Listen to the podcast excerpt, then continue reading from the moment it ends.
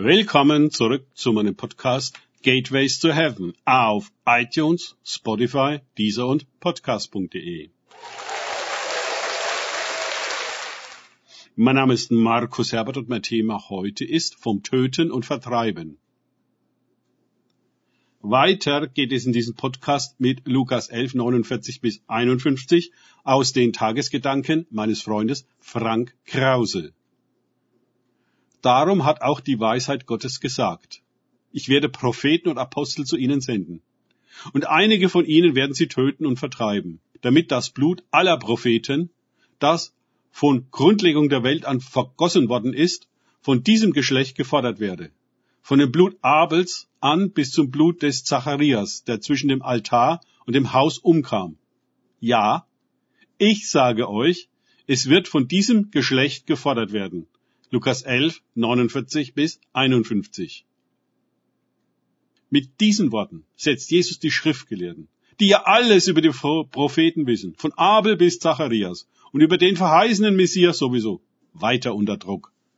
Er versucht ihnen klarzumachen, dass ihr Selbstbild völlig neben der Realität, also der Wahrheit, liegt und sie, dass sie sich ja als Schriftgelehrte verstehen und als von Gott legitimierte Leiter Verwalter seiner Gemeinde sehen, nun auch gefordert sind, sich im Licht der prophetischen Geschichte selbst zu beurteilen. Sind sie die aktuelle Fortsetzung der von Gott gesandten Propheten und Apostel oder aber von deren Gegnern, die sie seit jeher töten und verfolgen? Sie werden auch ihn, Jesus, bald beseitigen und dann immer weiter die Propheten und Apostel durch alle Jahrhunderte hindurch bis heute verfolgen. Manche Christen stellen sich die Frage, wo denn die Apostel und Propheten eigentlich abgeblieben sind. Tatsächlich haben viele nicht mal mehr eine Idee davon, was das prophetische und apostolische überhaupt sein soll und wofür es das braucht. Ihre Gemeinden funktionieren tadellos ohne sie. Laut Epheser 4, wo es um den fünffältigen Dienst geht, sollte die Gemeinde jedoch nicht ohne sie funktionieren und hat ohne sie logischerweise auch keine Chance, apostolisch und prophetisch zu sein.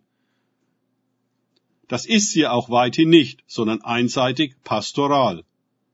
Der Grund, warum es einen solchen Mangel an Propheten und Aposteln gibt, liegt einerseits darin, dass die Kirche in vielen ihrer Ausprägungen ganz bewusst darauf verzichtet und behauptet, dass es diese Ämter heute weder braucht noch gibt. Das ist meines Erachtens sehr anmaßend und damit setzt sich andererseits das unheilige Spiel und die teuflische Geschichte fort, dass selbst im Hause Gottes die Propheten und Apostel getötet werden, wie Zacharias zwischen Altar und Haus. Wie viele werdende Propheten und Apostel von der Gemeinde selbst schon verhindert und zum Schweigen gebracht wurden, je nachdem auch diffamiert und ausgegrenzt, ist unsäglich. Einerseits wird um Erweckung gebetet, aber Erweckung ohne Propheten und Apostel, wie soll das denn gehen? Von einer pastoralen Erweckung habe ich noch nie gehört. Ganz im Gegenteil neigt die bestens organisierte Pastorenkirche dazu, die Leute zu Tode zu betreuen, aber nicht in alle Welt zu senden. Außer um irgendwo arme Menschen und Heimkinder zu betreuen. Das ist ja nicht verkehrt, aber kein Ersatz für das Prophetische und Apostolische. Heute werden die fünf Dienste oder Ämter aus Epheser 4 wieder neu entdeckt. Aber den Schriftgelehrten und Pharisäer aller Zeit wird angelastet, die Gemeinde von diesen mächtigen Dimensionen bzw. Zugkräften abgehalten und zu Tode verwaltet zu haben. Ohne das prophetische und apostolische Element, welches man nur schlecht verwalten, geschweige denn kontrollieren kann, wird die Gemeinde von einer Bewegung zu einer Institution. Sie erstarrt in Doktrinen und Regeln, Liturgie und ihre Endloswiederholung.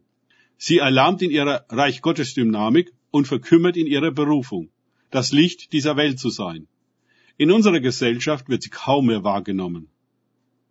Die Kirchenleitung bedauert das natürlich sehr und schiebt den raschen Mitgliederschwund auf Faktoren, auf die sie keinen Einfluss hat.